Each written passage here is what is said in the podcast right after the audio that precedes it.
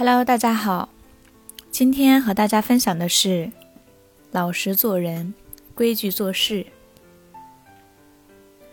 庄子《殷帝王》中讲过这样一个故事：列子见了有神通的神巫之后，自以为未始学而归，三年不出，为其妻篡，时始如诗人。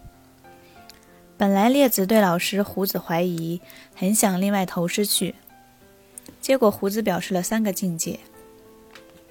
于是这也等于禅宗的三观。列子感觉到糟了，跟了老师这么多年，根本连一点皮毛也没有学到，所以很难过。这不是灰心，也不算惭愧，觉得自己窝囊透了。于是干脆不玩聪明了，就回家去闭关三年，为其妻篡，在家里给妻子当佣人，做家务。其实这种说法是代表老老实实、规规矩矩的做一个人。人应该做什么事就做什么事，这就是道。譬如说，我不会做饭，我不会做衣服。那就要想办法学会。人活着，到了某个时候，就是需要这些的。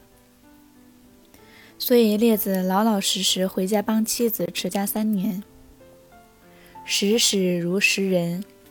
三年中有什么感觉？嘴巴吃荤吃素，没有味道的分别了。这里是说列子吃猪肉，觉得同吃人肉一样难过。所以也不吃肉，专门吃素了。对于道家经典里的这段故事，我们这里应该关注的是：第一，学道最难是男女饮食。列子对于饮食没觉得一切公平，不认为因为自己是一家之主，就要夫为妻纲，摆大丈夫的威风。其实这也正是庄子殷帝王的关键之处。入世之道也在于此。庄子讲的道的境界，从庄子《逍遥游》开始，把道形容的天都装不下了，虚荣都装不下了。讲大，大的无边无际；讲小，小的肉眼不见。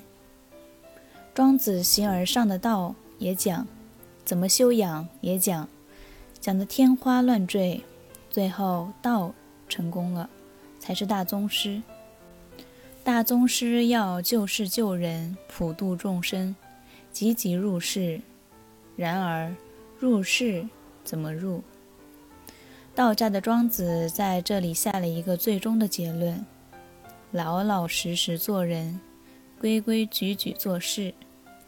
列子的故事便是个很好的例证。另外，庄子还说过。故愤设无故，巧言偏辞，就是说一个人说话，对方听了为什么不高兴？本来人的心底都是很平静的，因为某一句话不对了，愤设无由，心里的愤怒就没有理由，没有来由的被挑动了。巧言偏辞，讲话偏激，引起了别人的愤怒，偏就是过分。过分的恭维不对，过分的批评也不对。智慧高的人不喜欢听巧言，所以庄子的意思其实就是告诉人们：一个人不要玩巧，老老实实做人，其实最成功。确实，古今中外，天下最成功的人就是老实人。聪明反被聪明误。生活的本质其实很简单。北宋时期著名的文学家和政治学家晏殊，十四岁被地方官当作神童推荐给朝廷。他本来可以不参加科举考试便能得到官职，但他并没有这样做，而是毅然参加了考试。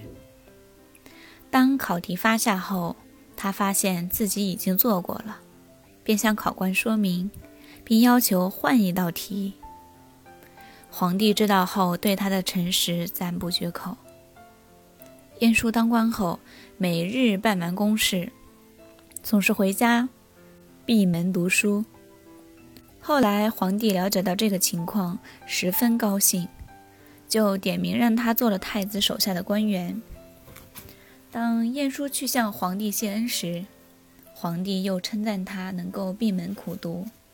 晏殊却说：“我不是不想去宴饮游乐，只是因为家贫无钱，才不去参加。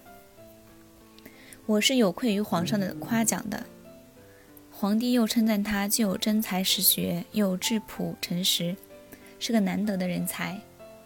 过了几年，便把他提拔上来，让他当了宰相。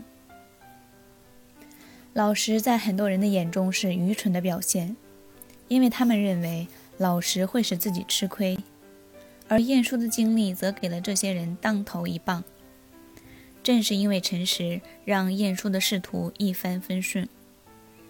晏殊的经历告诉人们，老实人吃的是小亏，赚的是大便宜。